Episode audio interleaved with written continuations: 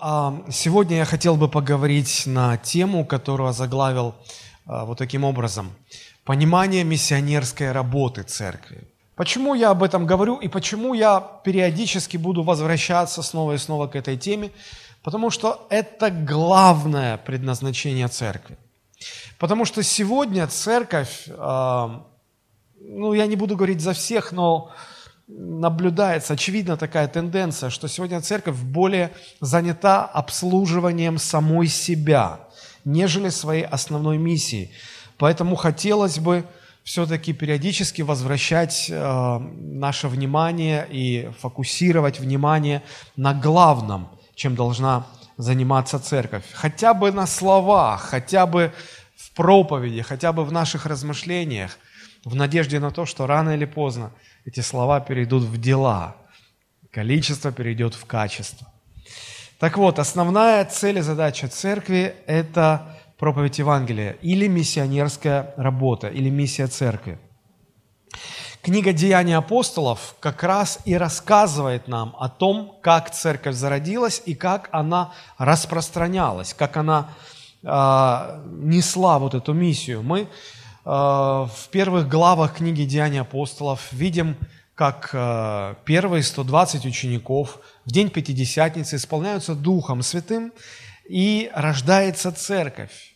И что интересно, за один день церковь со 120 человек вырастает до 3000. Согласитесь, это большой скачок за такой короткий промежуток времени, правда же? Это происходило в Иерусалиме, и э, мы читаем третью, четвертую, пятую главы, и мы видим, что через очень короткий промежуток времени церковь вырастает до пяти тысяч. И, возможно, она дальше еще растет. Потом мы видим, как э, э, апостолов э, приводят в Синедрион за то, что они проповедуют Евангелие Иисуса Христа и первосвященники хотят запретить это. И посмотрите, э, как э, ну, не, не люди церкви, а враги церкви, как оценивают они работу церкви, как э, оценивают они миссионерскую деятельность церкви. Это Деяние 5 глава, 27-28 стихи. Написано здесь так, «Приведя же их, то есть апостолов, поставили в Синедрионе. Синедрион – это был верховный религиозный суд того времени. И спросил их первосвященник, говоря, «Не запретили ли мы вам накрепко учить об имени этом? И вот вы наполнили Иерусалим учением вашим и хотите навести на нас кровь того человека». Ну, речь идет об Иисусе Христе. Посмотрите, а, сами противники Церкви Христовой говорят, вы наполнили город этим вашим учением. Это высокая оценка. Это значит, действительно, люди не молчали. Первая церковь а, была говорящей церковью, свидетельствующей церковью. И это были на самом деле поразительные результаты. Мы должны понимать, что Иерусалим был в общем-то, ключевым стратегическим городом того времени. Почему? Потому что раз в год на а, праздник а, в Иерусалим стекались ну, буквально сотни тысяч людей со всего тогда известного мира на поклонение. То есть в этот город приходило очень много людей из разных стран, и они там слышали от первой церкви весть об Иисусе Христе. Услышав Слово Божие, приняв его, они возвращались потом в свои города, в свои местности и несли с собой это послание. И таким образом тоже распространялось Евангелие Христова. В этом смысле наш город Сочи тоже немного похож на Иерусалим. Но разве что с той разницей, что в Иерусалим приходило много или стекалось много народа а, по религиозным мотивам, а в наш город приезжают на отдых много-много людей. И здесь многие слышат Божье Слово в первый раз. И здесь многие обращаются ко Христу, и потом, уезжая в свой город, они приносят Слово Божие туда. У нас, особенно летом, всегда очень-очень много гостей из других городов, и просто людей, которые первый раз в церковь пришли, и они приехали из другого города. Вот, поэтому... В этом э, смысле город Сочи может быть вообще миссионерским городом в этом смысле. А, это очень похоже на то, как, помните, а, Филипп, а, вот Деяние 8 глава, благовествовал одному ефиоплянину. Он был фактически, если говорить современным языком, министром финансов Эфиопии. И ранее он был обращен в иудаизм, и он один из многих, кто приехал в Иерусалим на поклонение в храм. И когда он возвращался, то у него произошла встреча с Филиппом. Филипп был диаконом. И э, Филипп благовествовал ему о Христе, и потом тут же крестил его, и он повез потом вот это вот Слово Божие к себе на родину, в Эфиопию.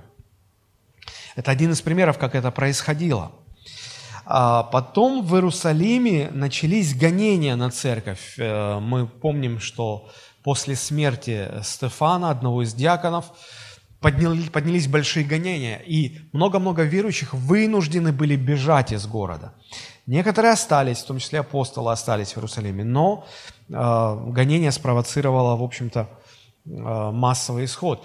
И интересно то, что люди, уходя из Иерусалима и Э, распространяясь в близлежащих окрестностях, они, ходя, благовествовали Евангелие. Посмотрите, как написано об этом. Деяние 8.4. «Между тем рассеявшиеся ходили и благовествовали Слово». То есть фактически гонение породило миссионерскую работу. Тогда не было миссионерских организаций, не было никаких систем, не было никакого финансирования. Но все как бы само собой шло. Бог использовал сложившиеся обстоятельства. И церковь росла. Дальше э, иудеи, они э, не просто в окрестностях Иерусалима распространяли Слово Божие, они дошли даже до Самарии. Мы знаем, что тот же э, Филипп, евангелист Филипп, он впоследствии стал евангелистом, э, он проповедовал Евангелие в Самарии – а, вы помните, что иудеи с самарянами не сообщались, да? Они считали их религию неправильной, вот, и из-за того, что там было много языческих каких-то добавок, смешений и так далее. Вот. И когда Филипп благовествовал в Самарии, там родилась хорошая большая церковь. А, из Иерусалимской церкви прислали апостола Петра, чтобы он помолился за вновь уверовавших, чтобы они приняли Духа Святого, и Дух Святой сошел на них так же, как и на первую церковь э, во второй главе книги «Деяния апостолов». Вот, и там, там родилась большая сильная церковь. Это уже Самария. Помните, Христос говорил, что вы будете мне свидетелями в Иерусалиме, дальше в Иудее, это более широкая область, потом дальше в Самарии, это еще шире, и потом там дальше до края земли. Так и происходило. Так и происходило. А, далее э, Деяния апостолов рассказывают нам об одном человеке, язычнике, он был военным человеком, который жил в Кесарии. Это, э, в общем-то, уже достаточно далеко от Иерусалима. Вот. И ему в видении явился ангел, который сказал найти Петра, чтобы Петр э, благовествовал ему Слово Божие. И одновременно Петру является ангел Господень и э, очень необычным образом направляет его к этому сотнику Корнилию, благовествовать Слово Божие. И мы видим, как первый язычник в истории обращается к Иисусу Христу со всем своим домом. Э, в общем-то, в то время а, Петр находился в Иопии, это современный город Яфа в Израиле.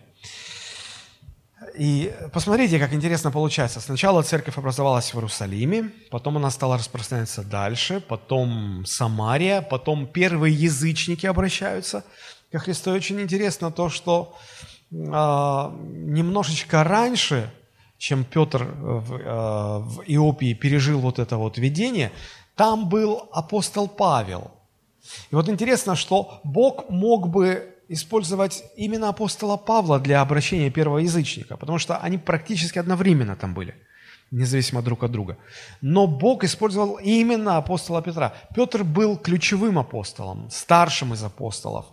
И, вероятно, нужно было именно его убедить, что Бог а, решил, что церковь должна состоять и из язычников тоже. И мы дальше видим в 15 главе Деяний, что именно апостол Петр начинает защищать язычников, тогда как прочие иудеи, ну, думая о своем превосходстве, пренебрежительно к ним относились. Так вот, а, дальше в главе 11 книги э, «Деяния апостолов» мы видим, как небольшая группа христиан приходит в город Антиохию. Это была Антиохия сирийская. Этот город существует до сегодняшнего дня. Он находится на территории Сирии, ближе, очень близко к, э, Средизем, к Средиземному морю. А, там сейчас идут военные действия, к сожалению. Так вот, а, это был языческий город, языческая территория. И вот там зарождается антиохийская церковь. И она становится очень и очень большой по размеру. И она имеет э, характерное отличие от всех остальных церквей, которые открывались до этого времени, потому что э, ранее вот первые христиане, когда а, благовествовали Евангелие, в первую очередь они благовествовали своим, иудеям и очень редко язычникам. Здесь же Антиохия была полностью языческим городом. Там практически не было евреев. И вот эта первая горстка христиан, которые туда пришли, в этот город, они ну, фактически вынуждены были благовествовать э, язычникам. И эта церковь почти полностью состояла из язычников – в общем-то, можно сказать, что к тому времени формируются две основные большие влиятельные церкви. Это Иерусалимская церковь, которая оказывала большое влияние на иудеев, и э, это Антиохийская церковь, которая, в общем-то, стала миссионерской базой для распространения Евангелия Христова э, по всей э, Римской империи, по всему известному тогда миру, в общем-то. И она же потом принесла Слово Божие и в Европу, в европейские государства. Так вот, мы знаем, что книгу Деяния, Деяния апостолов написал евангелист Лука. И евангелист Лука э, мог бы много написать про антиохийскую церковь, потому что действительно там много было, можно было о чем написать. Но э, Лука пишет или упоминает только основные, самые важные моменты. И вот мы видим, что после того, как церковь в Антиохии родилась, в Иерусалиме, узнав об этом, направляют в Антиохию Варнаву. Помните, это был один из апостолов. Что означало его имя? Кто помнит? Варнава, сын утешения. Это был очень мягкий человек, любящий человек, способный найти подход к разным людям. И он очень много потрудился для Господа. И э, его как... Проверенного, как эффективного служителя направили в Антиохию, чтобы наладить там работу в церкви. И вот э, когда Варнава уже понимал, что он не справляется, что ему нужна помощь, помощники, он вспоминает, что э, мне нужен кто-то в помощь, и, и, и кого бы позвать. И он вспоминает про Савла, который впоследствии становится известен как апостол Павел. И он посылает э, в город Тарс, а, это был ну, тоже сирийский, в общем-то, город. Э, город. И а, Савол приходит в Антиохию, и вместе с Варнавой они э, много-много потрудились в антиохийской церкви. Они наладили там работу, там все было устроено, церковь росла. И, в общем-то, не сказать, что она вела такую большую миссионерскую работу до одного момента, до 13 главы. Вот в 13 главе мы находим прямо с самого начала, с первого стиха мы, мы находим интересную историю, которую мы сегодня подробно разберем, которая фактически является переломным моментом в миссионерской работе. А, интересно то, что в то время совсем не было миссионерских организаций. Никто не разрабатывал никакие стратегические планы или э, какие-то стратегии, не собирались деньги на миссию, много чего не было. Но миссионерская, активная миссионерская работа велась, и она складывалась просто и естественно, и была очень эффективной. Давайте мы откроем эту 13 главу и прочитаем с 1 по 5 стихи. Деяния, 13 глава, с 1 по 5 стихи. В Антиохии, в тамошней церкви, были некоторые пророки и учители. Варнава и Симеон, называемый Нигер, и Луций, кириньянин, и Манаил, совоспитанник Ирода Четвертовластника, и Савол, ну, он же апостол Павел. Когда они служили Господу и постились, Дух Святой сказал, «Отделите мне Варнаву и Савла на дело, к которому я призвал их». Тогда они, совершивши пост и молитву и возложив на них руки, отпустили их. Сии, быв посланы Духом Святым, пришли в Селевкию, а оттуда отплыли в Кипр, и, быв в Соломине, проповедовали Слово Божие в синагогах иудейских, имели же при себе и Иоанна для служения. Вот с этого момента, с этой истории начинается активная миссионерская работа в церкви на языческой территории. Почему я считаю нужным и необходимым изучить этот отрывок? Потому что если мы, как церковь, хотим от пассивного такого состояния перейти к активной миссионерской работе, то нам нужно понять, что приводит к этому, какие э, условия необходимы для того, чтобы и нам пережить некий переломный момент, потому что ну, ну, нельзя сказать, что мы сейчас заняты активно миссионерской работой. Фактически церковь призвана к этому. Это главное, чем должна заниматься церковь, заниматься церковь. Но у нас этого нет. Поэтому я и хотел бы э, рассмотреть этот момент э, более подробно.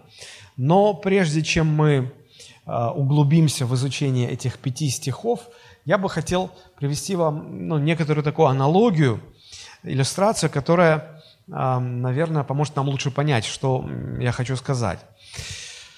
Ну, наверное, все из нас хотя бы один раз летали на самолете, правда же?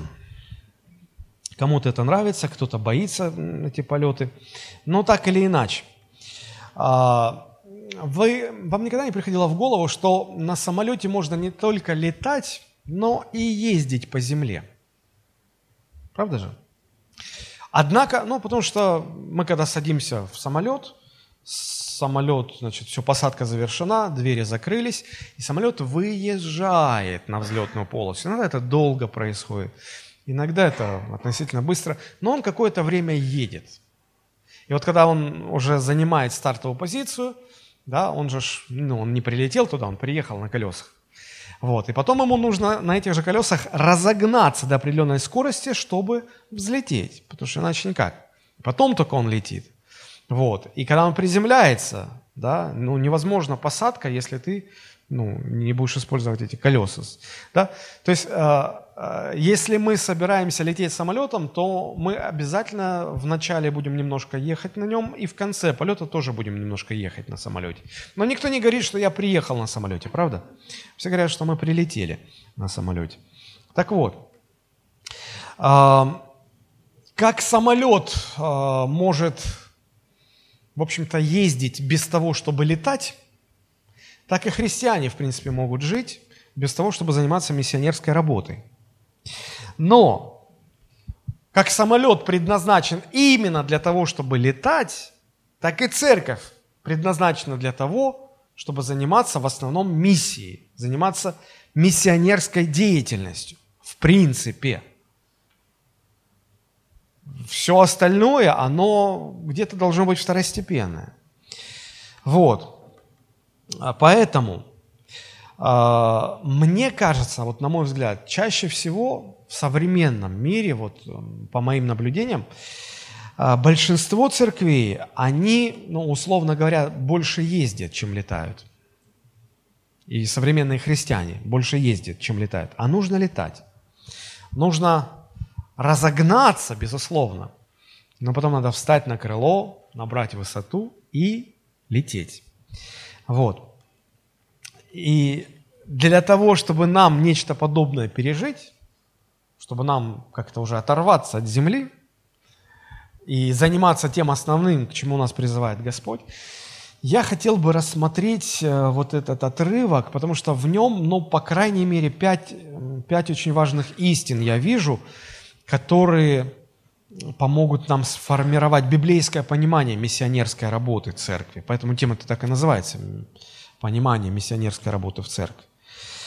Вот. Ну, давайте рассмотрим эти пять интересных э, мыслей, пять интересных моментов. Первое. Первое, на что хочу обратить внимание. Э, посмотрите, мы читаем первые два стиха, Деяния 13 глава, первые два стиха. «В Антиохии, в тамошней церкви, были некоторые пророки, учители, а, Варнава, Симеон, называемый Нигер, Луций, Кириньянин, Манаил, совоспитанник Ирида, четвертовластника и Савл. Когда они служили Господу и постились». Первая мысль, которую я хотел бы здесь озвучить, заключается, ну, или, может быть, сформулировать ее так – Миссия или миссионерская работа, она всегда рождается а, в сердечном посвящении человека служению Богу. Когда в сердце своем человек посвящает свою жизнь служению Богу, тогда а, это посвящение может вылиться в миссию. Это э, самое первое, наверное, условие, самое важное, наверное, условие – в современном мире понятие миссии или миссионерской э, деятельности, оно, на мой взгляд, загрязнено а, многочисленными традициями, которые сформировались за многие столетия существования различных миссионерских организаций. И, в общем-то, вот эти традиции или они привели к формированию стереотипов, которые, на мой взгляд, не, не всегда соответствуют священному писанию. Потому что то, что сегодня э, называется миссией, мне больше напоминает, э, честно, вот, религиозный туризм, когда просто съездили. Э, ну, есть э, медицинский туризм, когда люди едут подлечиться. Есть э, рекреационный туризм, да, когда люди совмещают отдых с реабилитацией, с восстановлением и так далее. Есть, наверное, религиозный туризм, когда ну, ты едешь куда-то и попутно, там, я не знаю, какой-то религиозной деятельностью занимаешься. Но так или иначе, нам неплохо было бы увидеть э, вот, первоначальное, вот из первоисточника понимание э, миссионерской работы – кстати, вот в прошлом году вышел так называемый закон Яровой, который регламентирует миссионерскую деятельность церкви. Так там вообще, конечно, все очень интересно. А, с Библией ничего общего нет. Но хорошо, мы не будем э, комментировать этот момент. Вот. А, значит, э, что я говорю? Первое, самое важное условие – а, желание или стремление к миссии, оно должно обязательно родиться в сердце, родиться из глубокого посвящения Богу. Посмотрите, здесь сказано, что вот эти люди, имена которых перечислено, пять человек, они а, в церкви вот эта, эта фраза, они служили Господу и постились. Вот под этим словом «служили» здесь может пониматься целый спектр раз, различных значений. Это может быть и молитва, это может быть и богослужение какое-то, это может быть в широком самом смысле служение, что они, они строили церковь, они созидали церковь, и, и это названо служением. Но так или иначе, эти люди были посвящены служению, и о посвящении говорит то, что они постились, да? потому что но пост – это не, не, не что-то популярное, чем люди болеют в церкви, вот к чему люди всегда стремят. О, да, братья и сестры, давайте поститься. Нет, обычно, когда пост объявляешь, это все с таким скрипом. Ну, поститься. Вот. И, ну, иногда люди э, не понимают, а чем вообще пост отличается от голодовки. Ну, пост – это не голодовка. Э, на самом деле, а, разница очень большая. Смотрите, в чем разница? Когда, ну, прежде, может быть, давайте мы немножко посмотрим на то, кем были эти люди, и потом мы вернемся к, э, к вопросу поста. Здесь пять человек перечислено, пять разных человек, пять разных человек. Варнава, да, нам уже знаком, он был родом из Кипра, он был э, из колена Левия, и как мы читаем в начале книги Деяний апостолов, он был одним из первых, кто продал свою землю, свое имение и отдал деньги в церковь а, для нужд служения. Это о многом уже говорит. Это был человек действительно посвященный. И когда нужно было переехать не то что в другой город, вообще в другую страну с миссией, он с легкостью на это пошел. Его направила Иерусалимская церковь, и он почел это за, за радость, за, за честь. А следующий человек – это Симеон, называемый Нигер. Ну, вероятнее всего, он был африканцем. Да? И, и дальше сказано, Симеон, называемый Нигер, и Луций Кириньянин. А, Кириньянин, а, это значит, что он из Киринии. Это а, провинция в Северной Африке была, это территория. И вот грамматические предложения построены таким образом, что вот это слово «кириньянин», оно может относиться и к Луцию, и к Симеону. То есть они оба были оттуда, э, родом из Северной Африки. И некоторые богословы даже говорят, что вот этот Симеон Кириньянин, он и есть тот Симон Кириньянин, который помогал нести крест Христу, когда тот шел на Голгоф. Ну, сложно сказать, насколько эта версия оправдана, но так или иначе некоторые склоняются именно э, к такому пониманию. А кем был Луций Кириньянин, совершенно неизвестно. А четвертый человек здесь из этого списка, ну, о нем довольно много сказано. Посмотрите, он был совоспитанник Ирода четвертовластника. Это был тот Ирод, который правил Галилеей при жизни Иисуса Христа. И, но он царем был. Так вот, этот Манаил был совоспитанником. Они вместе с Иродом воспитывались в детстве. Может, в один детский сад ходили или в школу. Ну, я утрирую, конечно. Вот. Вероятно, это говорит о его каком-то благородном происхождении. А, возможно, он из состоятельного рода. И поэтому был достаточно богатым, влиятельным человеком. Ну и пятый – это Савол, который потом стал апостолом Павлом. А, просто что я хочу этим сказать? Посмотрите, какой, а, какая разношерстная компания. Люди, представляющие разные социальные слои, разные нации, разные сообщества, разные вообще возможности, экономические, социальные возможности. Но их всех объединяло одно. Что их объединяло? Они посвятили своей жизни служению Богу. Они не жили для себя. Они не жили, и они не, не стали христианами или служителями для того, чтобы как-то устроить свою жизнь. Они не пытались использовать христианство для того, чтобы построить карьеру от религии. Они не пытались сделать себе имя, или добиться популярности, или власть получить. Ну, в отличие от тех же, помните, Анания и Сапфира, которые фактически ну, сделали такой вот якобы э, очень религиозный поступок, но не потому, что были посвящены Господу, а потому что хотели какое-то уважение себе получить, какой-то статус в церкви получить. Это очень важно, друзья. Сегодня очень много людей в церкви, и, и я не побоюсь это повторить, очень много людей в церкви, которые присоединяются, наверное, правильно сказать, присоединяются к христианству, чтобы использовать христианство для различных, различных э, целей угождения себе. Но эти люди – жили для того, чтобы служить Богу. И это очень и очень важно. Для того, чтобы человек занимался делом распространения Евангелия, он как минимум должен посвятить свою жизнь служению Богу. И вот сказано, что они служили с постом. Мы знаем, что пост – это э, некий усиливающий фактор молитвы. Но мне кажется, что пост – это еще свидетельство очень серьезного посвящения Богу. Люди, которые постятся перед Богом, а, это люди, которые достаточно серьезно посвящают себя Богу. Потому что пост – это не только отказ от пищи.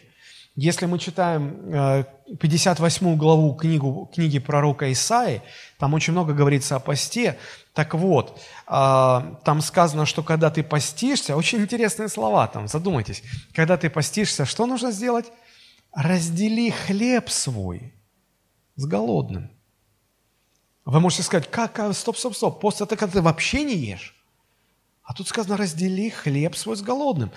Пост – это не голодовка. Да, в посте мы отказываемся от пищи. может быть частично, может быть полностью, но не в этом суть. Суть поста в том, что человек отказывается от всего своего, от своего образа жизни, привычного ему, от э, своих желаний. Ну и самое явное желание – это, ну, каждые 3-4 часа человеку хочется кушать. Правда же? И вот временный отказ, он настраивает организм на то, что человек а почему человек отказывается от всего своего, от своих желаний, от своих взглядов, от своего понимания, что вот так должно быть, а не так, что вот так надо жить, а не так? Почему? Почему они постились? Потому что они искали волю Божью. Воля Божья и воля человеческая, как правило, это две большие противоположности, как говорят в Одессе. Вот. То есть, если мы хотим а, понять, уразуметь волю Божью, то нет более эффективного способа для этого, чем усмирить свою, чем отказаться от своего, от своих пониманий, от своих претензий, от своих жалоб, от своей воли. И вот пост, если в этом плане смотреть, 58 глава Исаи, то как раз таки мы и видим, что пост заключается в том, что человек отказывается от себя, от своих претензий, от своих амбиций, от своих пониманий, от своих желаний, от своих взглядов, что вот только так и никак по-другому не должно быть. Вот что такое пост. Вот что такое пост. Ты отказываешься от своих грехов, ты отказываешься от своих привычек каких-то. Для чего? Чтобы продемонстрировать Богу. Ты говоришь, Господи, я хочу познать Твою волю, я хочу понять Тебя проговори мне, дай мне знать, чего ты хочешь. Вот, вот посмотри, я хочу тебя понять, и поэтому я от своего всего отказываюсь. Мы иногда думаем, что понять или узнать волю Божию – это так просто. Просто спроси, и Господь тебе ответит. Знаете, очень интересный момент. Мы когда общаемся, пасторской нашей командой, на наших встречах пасторских – я помню, было время, когда ну, люди в нашей команде, они говорили, пастор, если мы чего-то не так делаем, вот если нас заносит, если вот что-то, ну, ты же говори нам, говори, обязательно говори. И они демонстрировали такую готовность слушаться, исправляться. Я смотрел на все это, ну, я говорю, ну да, конечно, я буду говорить. Но потом, когда мне это немножко надоело, я, ну, сказал такую вещь. Я говорю, послушайте, вот, вот это сейчас, когда у вас все хорошо, вы мне так говорите. Но вы поймите такую простую вещь, что когда вас занесет, и когда вы что-то не то будете делать, а я, вам, я вас начну исправлять, вам это очень сильно не понравится. У вас уже совсем не то будет настроение, что, вы сейчас мне показываете. Вы будете сопротивляться, вы будете противостоять, вы будете не соглашаться со мной. Просто потому, что вы действительно сбились с курса, вы неправильно что-то делаете. Было такое, э, такая неожиданность, такое удивительное открытие. Но, но, но так и есть. Потому что действительно, когда человек что-то не так делает, и я его поправляю, все воспринимают штыки. Все недовольны. Пастор, а разве так можно? Но вы же сами просили. Разве нет? Но мы себе не так это представляли. Так вот, э, когда мы ищем воли Божией, нам кажется, Господи, скажи, скажи мне слово, скажи мне, как поступить. И люди инстинктивно думают, что вот, ну вот сейчас Господь скажет, и, и это будет так по сердцу. И у меня, я сразу захочу это делать. Это то, что я ждал, да. Друзья, на самом деле, э, то, что вам скажет Бог, вот в таком состоянии вам очень сильно может не понравиться. И, скорее всего, не понравится. Не верите? Пророк Иона был пророком, жаждущим слышать Слово Божие, исполнять его, нести Слово Божие народам. И вот Бог говорит, иди в Ниневию. Чтобы понимать, а, Ниневия а, была государством, которое враждовало с Израилем. И э, Бог говорит пророку, я собрался я хочу их погубить, ну, потому что их грех, их беззаконие достигли предела. Вот. Но чтобы их помиловать, я отправляю тебя туда. Иди и проповедуй им. Если они смирятся, я их пощажу. И, и, он сказал, я не пойду. Чтобы было понятно, это все равно, что, представьте, годы Второй мировой войны, да, наша страна воюет с Германией. Это все равно, что Бог посылает, э, значит, русского пророка прямо к Гитлеру, чтобы тот покаялся, и Бог его помиловал и не уничтожил. Кто пойдет? Никто. Так вот, а, здесь сказано, что эти люди искали воли Божией, служили Богу, постились. Они изначально, априори, как говорят, отказывались от своего. Господи, что бы ты ни сказал, что бы ты ни повелел, мы не будем это воспринимать в штыки. Мы, мы, мы отказываемся от всего своего, чтобы понять Тебя. Друзья, без такого состояния верующему очень редко, когда открывается понимание и знание воли Божией. Если вы ищете волю Божию, то э, поймите, что просто мимоходом по пути на работу в молитве сказать, Господи, я вот не знаю, как поступить, сложная ситуация, открой мне, пожалуйста. И дальше своими делами заниматься. Но я могу вам смело сказать, что, скорее всего, вы так и не получите никакого понимания. Но если вы будете искать воли Божией, если вы всей своей жизнью покажете, что вы, вы готовы отказаться от всех своих претензий, амбиций, своих пониманий и готовы, чего бы вообще Бог вам не сказал, чего бы не повелел, вы готовы это сделать, вот это, может быть, Бог вам и не будет. Вы не подумайте, что вот Бог специально для каждого планирует что-то такое. А ты так, ты вот любишь, значит, э, вернее, ты, ты не любишь там э, капусту в борще. А я сейчас такой борщ из одной капусты просто сделаю, чтобы вот ты ел и, и наслаждался. Нет, нет. Ну, может быть, ничего и не потребуется, но готовность должна быть. Готовность должна быть. Так вот, миссия никогда не рождается э, в иной какой-то среде. Миссия всегда рождается в среде тех людей, которые посвящают своей жизни служению Богу, э, жертвенному, э, настоящему служению. Миссия никогда не родится в сердце ленивых и своевольных людей. Ну, такое в принципе не бывает, невозможно.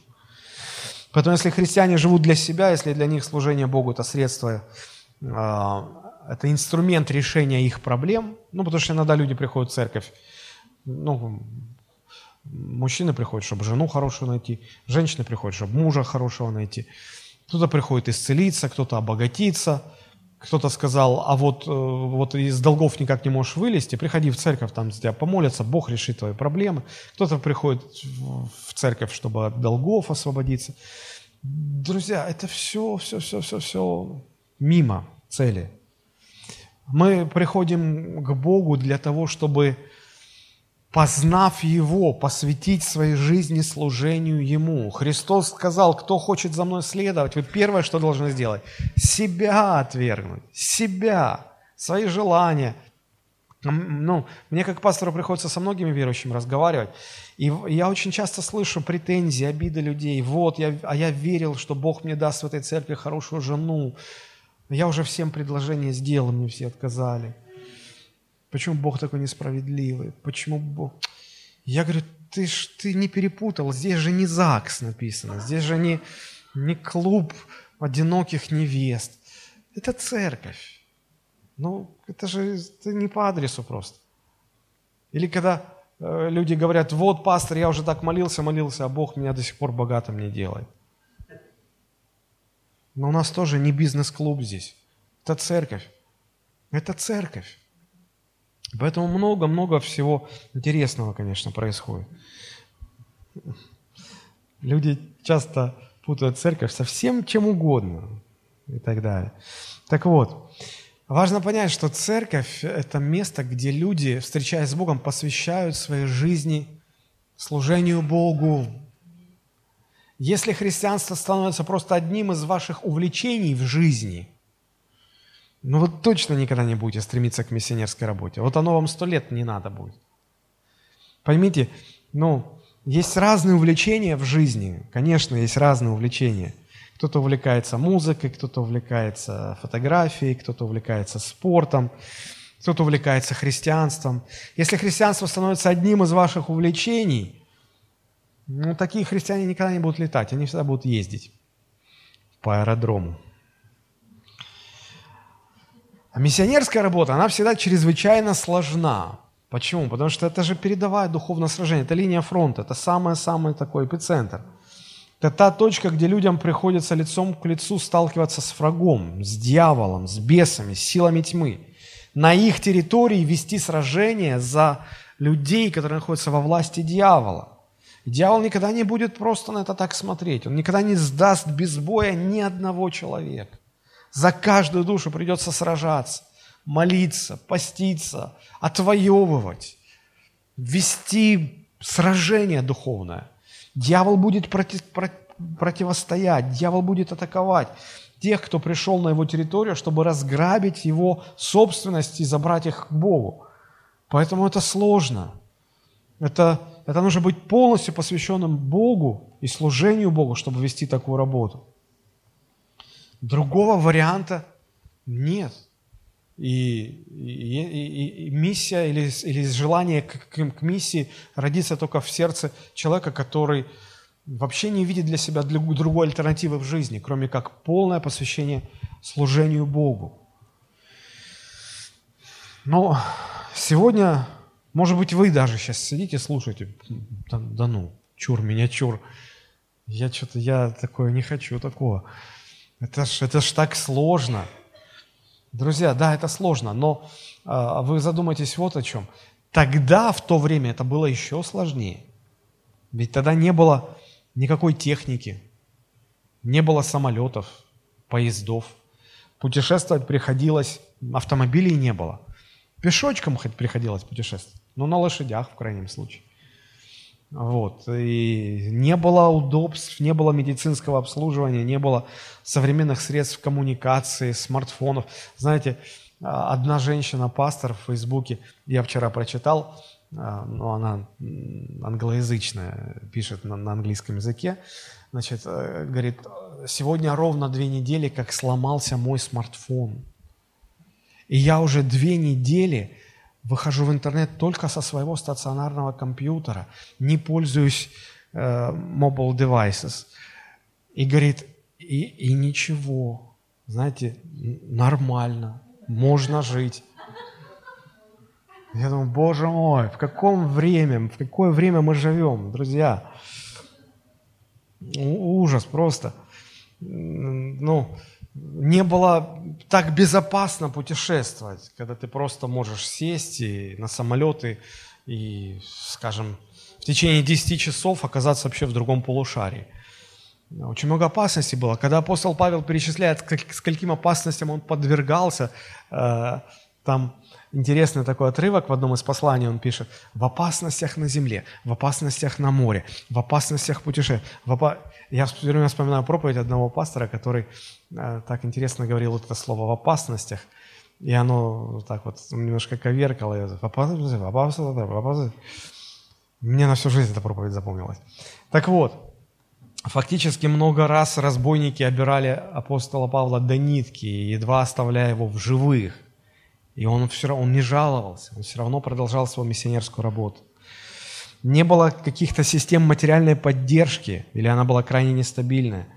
Если уж мы сегодня говорим, что миссия сегодня очень сложная, то надо понимать, что тогда это вообще было нереально сложно. В разы труднее.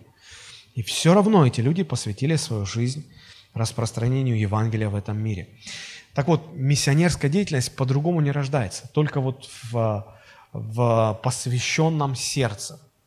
Вторая интересная мысль, которую я здесь вижу. Смотрите, написано, третий стих. «Когда они служили Господу и постились, Дух Святой сказал, что делать им нужно». Да?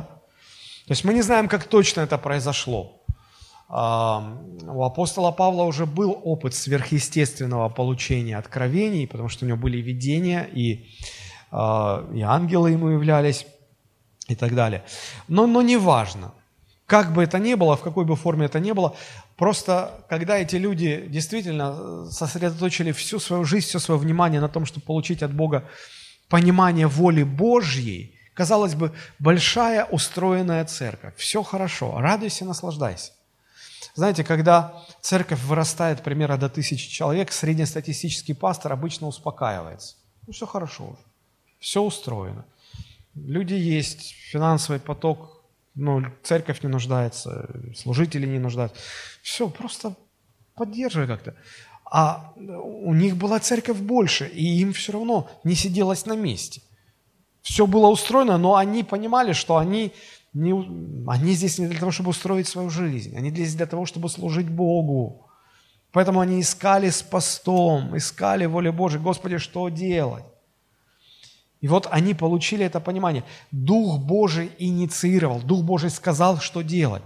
Второе очень важное условие э, настоящей миссионерской работы заключается в том, что настоящая миссионерская работа, она всегда будет движима, инициируема и движима действием Святого Духа в сердце христианина. Иначе никак. Не, мы, мы конечно, можем сами все организовать. Сегодня это не, не очень большая проблема. Мы можем создать организации, замотивировать людей, мы можем давить на жалость, мы можем давить на чувство вины и говорить, слушайте, ну вы же христиане в конце концов, но вы когда уже начнете это евангелизировать? Вы уже когда начнете проповедовать Евангелие? Что же вы сидите-то все время, сидите и сидите? Уже надо что-то... Ну, я думаю, что никому не нравятся такие проповеди когда ты сидишь, на тебя с кафедры постоянно давят, давят, давят, ты виноват. Ты... И некоторые уже, ой, да, действительно, я виноват. Ой, ну сейчас выйду, пойду кому-то скажу.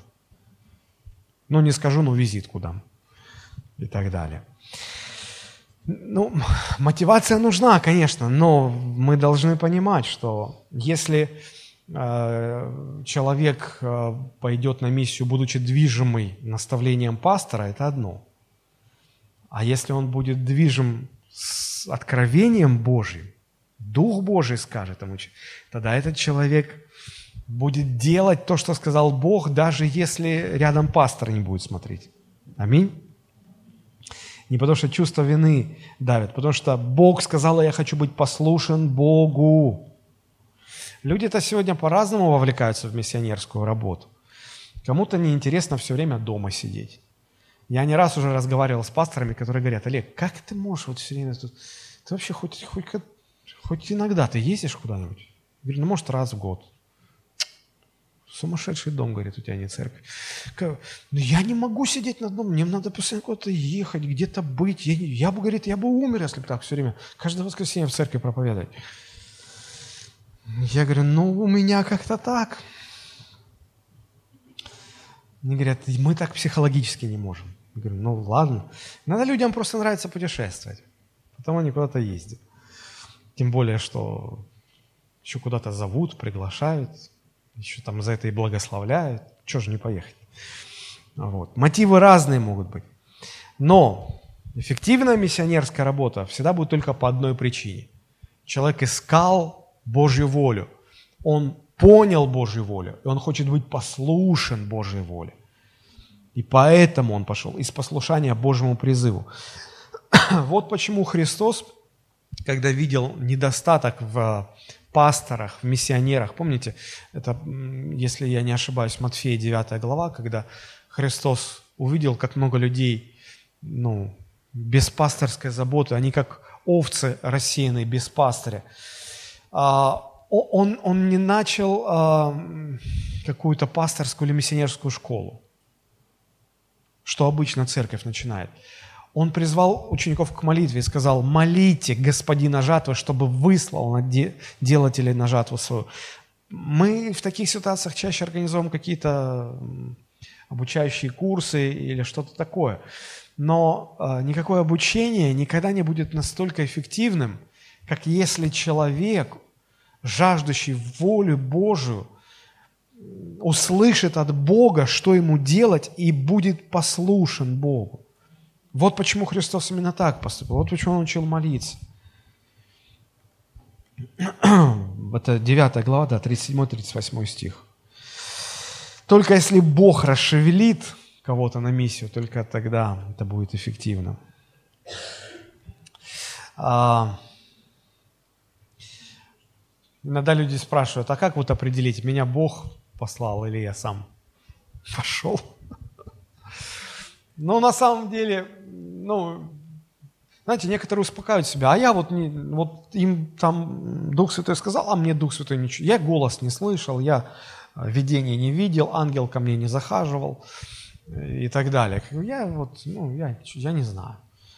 Вот. Но, но это может быть и как внутреннее свидетельство, это может быть просто внутреннее понимание. Но, но как, как отличить, ты сам пошел или, или ты пошел из послушания Богу? Дело в том, что если ты сам пошел, а, в любом случае все, кто идут на миссию, они неизбежно сталкиваются с очень большими препятствиями, с очень большим сопротивлением. Так вот, э, те, кто сами пошли и, и потом столкнулись с сопротивлением, они начинают ныть и жаловаться, обижаться, их не оценили – их достоинство, значит, ну, ну не похвалили, там им деньги не заплатили или что-то еще такое. Вот. И сразу видно, чем человек движим, почему он пошел. А, потому что а, если человек пошел а, из послушания Богу, и его там не, не поблагодарили, спасибо не сказали, не почтили, не уважили, для него это не проблема. Для него важен Бог, он сказал, он идет просто из послушания Богу, и Бог внутри ему дает мир, все, ему больше ничего не нужно. Так вот, простая миссионерская, э, наверное, так сказать, простая молитва больше поможет миссионерской работе, чем, наверное, какая-нибудь миссионерская школа. Поэтому я не очень верю вот в разные миссионерские школы. Я, мне очень хочется, чтобы наша церковь начала миссионерскую работу. Но я молюсь об этом, мне хочется, чтобы и у вас тоже немножечко хотя бы зародилось такое желание. Ну, по крайней мере, мы можем молиться, чтобы Бог выслал делателей на жатву свою. Да, помните, как Исаия молился, Господи, вот я, пошли меня. Но сегодня мы-то как мы, Господи, вот я, пошли его. У него лучше получится. А я тут, я в тылу. А, знаете, нам всем иногда нужно пересматривать свою жизнь на предмет того, чем она заполнена. А, знаете, иногда, когда разговариваешь с верующими и призываешь их к какому-то служению, они говорят, сейчас подождите, мы посмотрим на свой график. И они пытаются служение Богу впихнуть в свой плотный график. Там все расписано, вот это, это, это, это, это. И потом они говорят, ну, пастор, ну, ну, ну, ну не получается. Ну, некуда, просто некуда. Друзья, если мы такие христиане, то, конечно, мы никогда не будем заниматься миссионерской работой.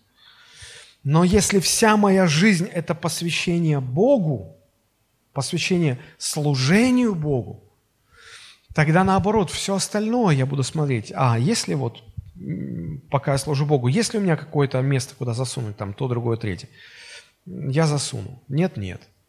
Принципиально разный подход. Принципиально разный подход. Так вот, это второе, да? Третья мысль. А, третья мысль э, связана с тем, что миссионерская работа всегда требует жертвенного подхода, жертвенного отношения. А, потому что, в принципе, любая миссионерская работа – это продолжение служения Иисуса Христа. Потому что Иисус говорит, как меня послал Отец на землю, так и я посылаю вас в этот мир. Это продолжение. А с чем связано было э, служение Христа? Ну, вы представьте себе только, Он оставил славу небес, все удобства неба. Он пришел на землю, э, ограничив себя человеческим телом. Он стал человеком со всеми вытекающими отсюда последствиями. Он э, попал в среду злых людей, которых он пришел спасать, а они его ненавидят еще за это. Друзья, это, но это в любом случае большая-большая жертва. А, но это, это если бы а, представить, что ваша жизнь устроена, вы живете в каком-то дворце, а, вы царский ребенок, и у вас все есть, у вас нет никаких вообще проблем, нужд, ничего, все устроено, все благословено, все хорошо. И тут вам говорят, что вам нужно поехать в беднейшие районы Индии и вот жить там, как они живут, разделяя их образ жизни, их нищету, их голод, болезни, их все вот это вот. Кто согласится? Но мы как минимум понимаем, что это как? Это вот лишиться всех этих удобств? Нет, не, не, не надо. Это не для меня.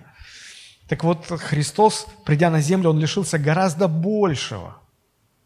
И когда мы идем на миссию, то для нас тоже это жертва. Мы уходим из привычного образа жизни, где все устроено, дом, семья, там, может быть, и так далее. А, и так далее. И ну еще вокруг тебя люди, которые тебя не любят. Это, это очень тяжело. Так вот, смотрите, Дух Святой сказал, отделите мне Павла, а, Савла и Варнаву на дело, которому я их призвал. И, э, по сути дела, Варнава и Савл были старейшинами церкви. Они уже все устроили, там все понала, ну, по накатанной шло, хорошо устроенная церковь.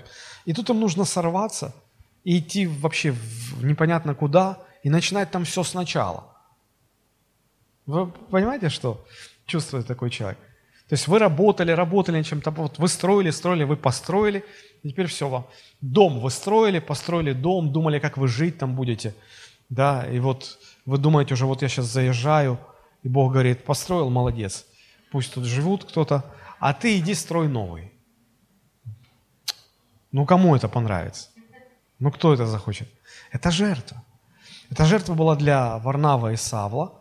Эта жертва была и для церкви антиохийской, потому что они должны были как-то материально поддерживать их все-таки. То есть жертва с двух сторон. Вот, помните э, послание к римлянам, 12 глава, 1-2 стих, апостол Павел позже уже эти слова написал, понимая, что Служение Богу всегда будет связано с жертвой.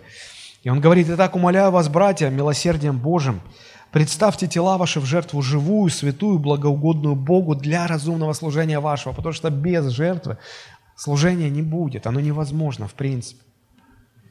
Более того скажу, что заметные или очевидные результаты в служении будут только тогда, когда ты в служении трудишься как раб на галерах до изнеможения, до агонии, до, до просто истощения сил. Если служением заниматься в полсилы, так по походя, мимоходом, результатов не будет. Ну, их просто не будет. Поэтому здесь тоже такая особенность, которую нужно понимать. Если нет жертвы, то не будет результатов, а однозначно их не будет просто. Поэтому миссионерская работа в любом случае связана с жертвой. Четвертая интересная мысль здесь заключается в том, что миссия всегда выражается в проповеди Божьего Слова. Вот э, все какие-то благотворительные проекты, социальные проекты, кормить, лечить, это все нужно, я не говорю, но это все второстепенно. Прежде всего и во-первых, это проповедь Божьего Слова, это распространение Божьего Слова, это главная цель. Бог больше ничего не требует. Почему? Потому что только это изменяет людей. Вы можете накормить человека, вылечить человека, и он пойдет в ад. Сытый и здоровый. Ну и, и что? Ну, дьявол только спасибо скажет. Спасибо, что покормили по пути. Но мы-то, Бог другую цель преследует. Здесь еще очень важно понимать, что Бог не посылает нас а, обращать людей ко Христу. Фактически мы и не можем это делать. Бог посылает нас для одной цели – проповедовать Слово Божие. Посмотрите, Деяния 13 глава, 4-5 стихи. «Сии, быв посланы Духом Святым, пришли в Селевкию, оттуда отплыли в Кипр, и, быв в Соломине, проповедовали Слово Божие в синагогах иудейских». Они ничем другим не занимались, они только проповедовали Божье Слово – и Христос тоже много чего делал. Кормил, исцелял. Но, но главное, что Он делал, Он принес людям Слово Божие. Посмотрите, 17 глава Евангелия от Иоанна, 6-8 стих. Это так называемая первосвященническая молитва Христа, где Он подводит итог своего служения. Смотрите, какие слова Он говорит. «Я открыл людям Твое имя, которых Ты дал мне от мира. Они были Твои, Ты дал их мне, и они сохранили Слово Твое.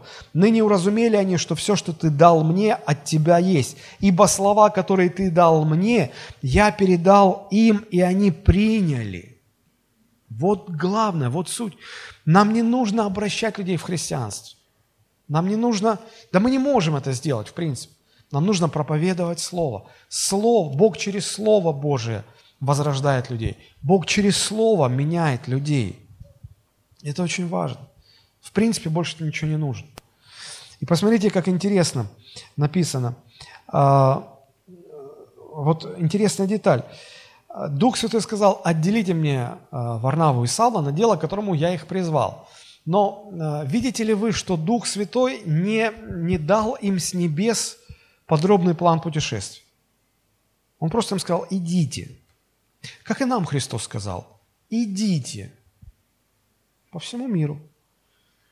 Куда пойти?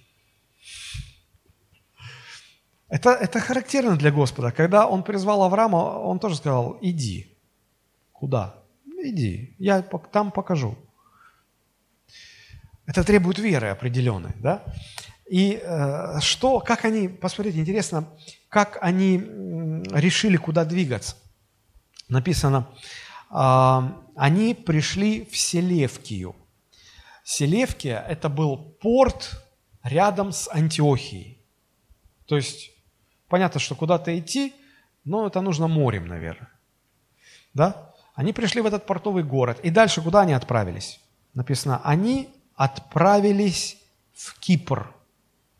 Это остров в Средиземном море. Почему именно туда? Ну, во-первых, потому что рядом. Во-вторых, потому что Варнава был родом из Кипра. Там были его знакомые, так называемый Ойкос. Там он понимал их язык, то есть легче, проще всего было, наверное, пойти туда. Поэтому они пошли туда. И не просто туда, они, прибыв туда, они стали э, ходить по синагогам. Почему?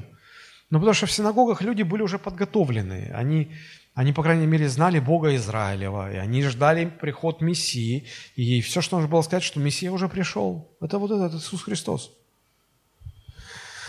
То есть э, поймите, что э, они не сразу идут в какие-то далекие страны, далекие места, вот сразу в тундру, сразу куда-то в Японию, сразу куда-то в Антарктиду. Они идут туда, где близко, где естественно, где логично, где ну, разумно, где прямо сейчас что-то можно сделать. Апостол Павел-то не сразу пошел в Афины и в Рим. Это потом у него был принцип такой, что я не проповедую там, где уже кто-то что-то сделал, а я иду туда, где вообще еще ничего не было. Это гораздо позже было, но в самом начале. Надо начинать с посильного, с простого. Поэтому здесь, в четвертой мысли, очень важно понять и запомнить, что Бог не посылает нас ни для чего другого, кроме как для того, чтобы проповедовать Слово Божье. А, поэтому вашей миссией может быть ваше родство, ближайшее окружение ваше. Не надо сразу в Америку на миссию. В Америку все хотят на миссию. Угу. Да, а вот почему-то куда-нибудь в Пакистан, в Иран, тем более в Сирию, ой, не дай бог. В мусульманские страны никто не хочет. В благополучие хочет. И пятая интересная мысль. Посмотрите, а, ну, давайте, Деяния 13, 4, 5. «И, быв а, в Саламине, проповедовали Слово Божие в синагогах иудейских, имели же при себе и Иоанна для служения». То есть, смотрите, в них команда была, по крайней мере, из трех человек, ну, как минимум. Хотя, смотрите, Дух Святой сказал, отделите меня Варнава и Савла, Варнаву и Савла. Про Иоанна ничего не было сказано, как бы, да? Но они взяли еще людей в команду – а теперь такой вопрос. Кто проповедовал Слово Божие? Варнава и Савол. Что делал Иоанн? Иоанн помогал им. Он делал возможным служение Варнавы и Савла. И это очень важно, друзья. Кто был этот Иоанн? Это был Иоанн Марк, который впоследствии напишет Евангелие от Марка. Проведя много времени в общении с апостолом Петром, и слушая рассказы Петра, он пишет Евангелие от Марка, адресованное, в общем-то, к язычникам, в частности, к римлянам. Вот. И э, в это было его первое миссионерское путешествие, под конец которого он, он просто ну, сдрейфил, он, он стал бунтовать, он не рассчитывал на такие трудности. И это очень не понравилось апостолу Павлу. Они даже разругались потом с Варнавой, когда отправились, решили отправиться во второе миссионерское путешествие. И Варнава настаивал, давай возьмем Марка, а Павел говорил, что ну как его брать? Ты же помнишь, как он потом, как он лажал-то в прошлый раз? Он нас подведет опять. И они настолько рассорились, что Варнава все-таки настоял, он взял Марка и пошел с Марком. А Савол взял другого помощника, Силу, и пошел с ним. Вот. Но так или иначе, если мы внимательно проанализируем Новый Завет, у апостола Павла в команде было до 30 сотрудников, перечисленных в Новом Завете, в миссионерских его путешествиях. Они были в его команде, не помогали ему в служении. Но согласитесь, кто-то должен кушать, готовить, пока апостолы проповедуют. А, их всегда сопровождал Лука, как врач, и он был очень полезен. Не у всех людей одинаковые дары. Кто-то проповедует, кто-то умеет кушать и хорошо готовить, кто-то лечит тех, кто проповедует, кто-то финансирует все это дело. То есть а, вы не, не обязательно, чтобы все проповедовали, были профессиональными проповедниками, но имея свои определенные дарования, каждый может быть полезен в миссионерском деле, в миссионерском служении. Это очень важно. Вот. И Иоанн Марк потом все-таки выправил а, свое отношение к миссионерской работе, и в конце уже своей жизни а, они помирились с апостолом Павлом. Я сейчас прочитаю место, откуда мы это видим. И, и они сотрудничали. Под конец жизни они сотрудничали. Вот. Все могут быть полезны в миссионерской работе. Пусть не на передовой, но в тылу. Тыл тоже нужен. Друзья, а, вот иногда люди спрашивают, а чем занимается твоя жена? Я говорю, моя жена обеспечивает все необходимое для того, чтобы я, ее муж, мог каждое воскресенье стоять в церкви перед аудиторией и проповедовать Слово Божие. И мне говорят, а, так твоя жена нигде не работает? Я говорю, ну, если вам так это видится, пусть будет так. Но, но согласитесь, друзья, а, я могу сказать, что если бы не моя жена и ее помощь, я не имел бы возможности делать то, что я То, что она делает, никто из вас не видит. Вы все видите меня, что я делаю. Но то, что она делает, это может быть даже больше, чем то, что я делаю.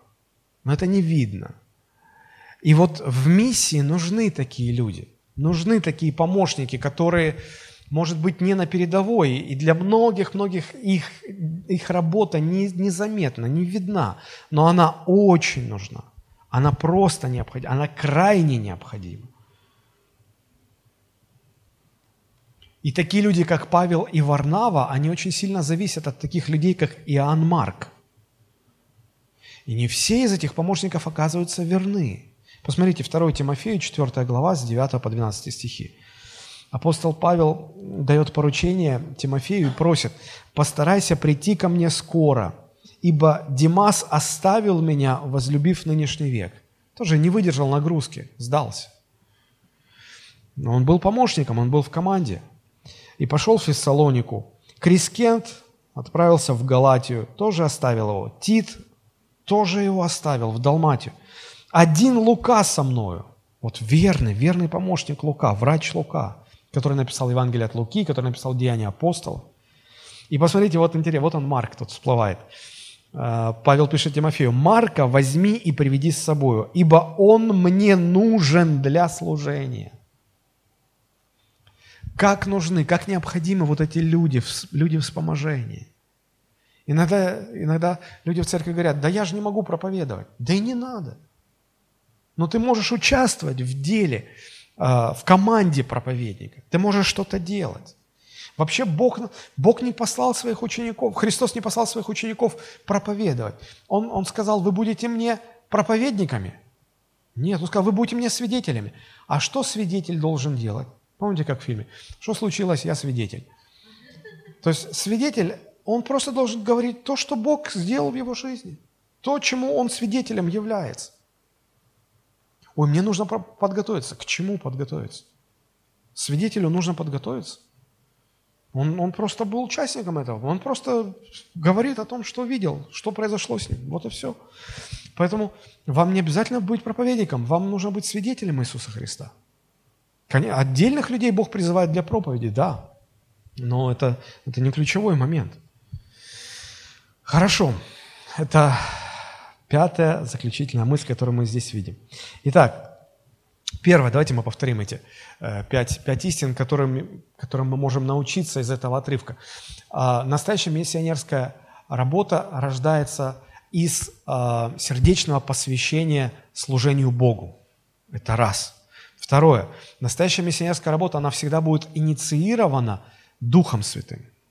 Богом. Бог говорит делать, и мы из послушания Богу это делаем. Третье. Какая мысль?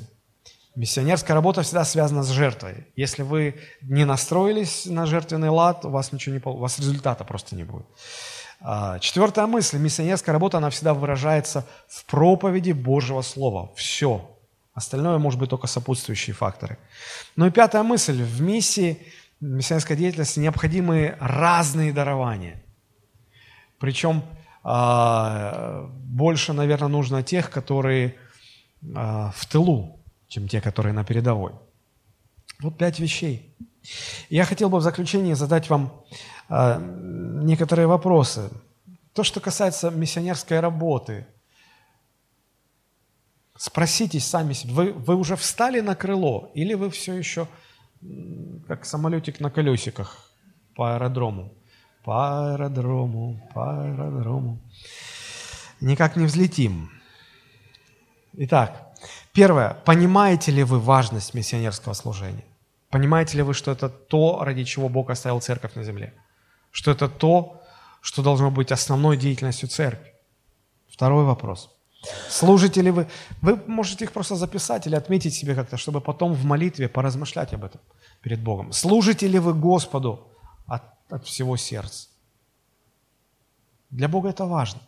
А, в Ветхом Завете о, о некоторых царях сказано так, им дается такая характеристика, что вот такой-то царь служил Господу, но не от полного сердца, но не от всего сердца, как его отец Давид.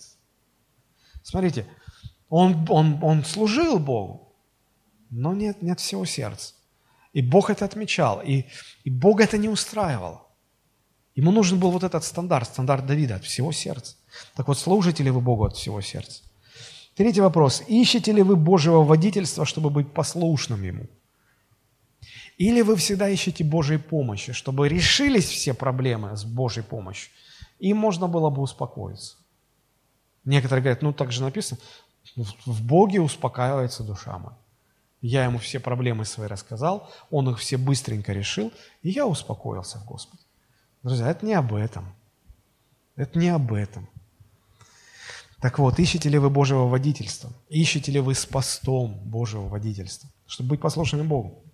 И последний вопрос. Готовы ли вы сегодня посвятить себя делу распространения Евангелия?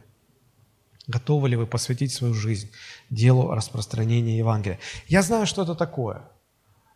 Потому что много-много лет назад, когда я еще не был пастором церкви, я очень хотел служить Богу.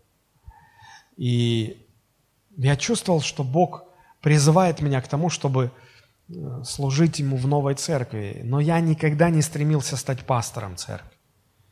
И я всегда говорил Богу и говорил своему пастору, что мне все равно туалеты мыть, стульчики расставлять.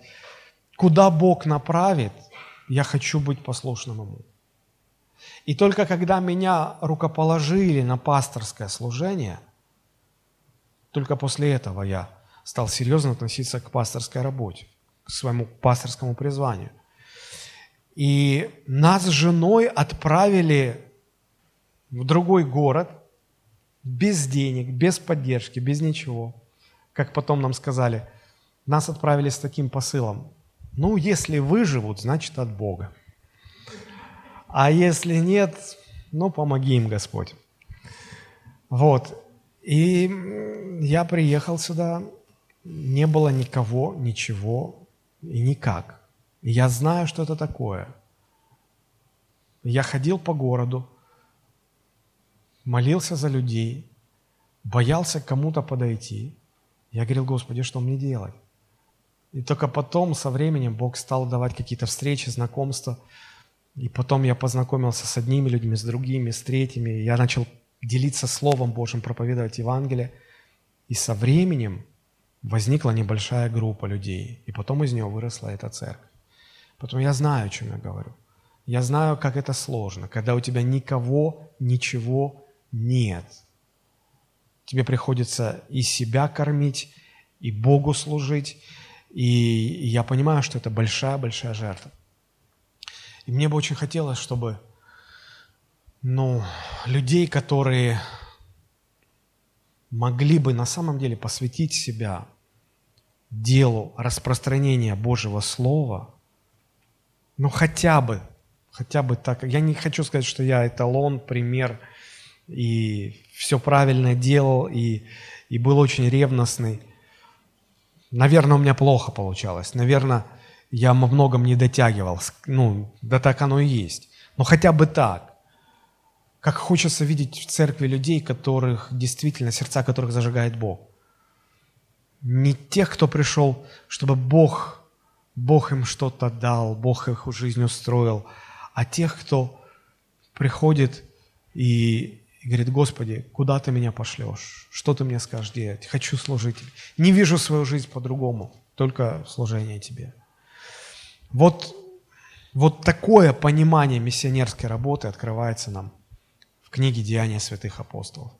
Понимаю, что это не всем приятно слышать, немногим это нравится, но это то, о чем учит нас Слово Божие. Вопросы есть, осталось дать на них ответы только. И я думаю, что каждый попытается дать ответы на эти вопросы в личном общении с Господом. Давайте мы поднимемся и помолимся. Господь, благодарим Тебя.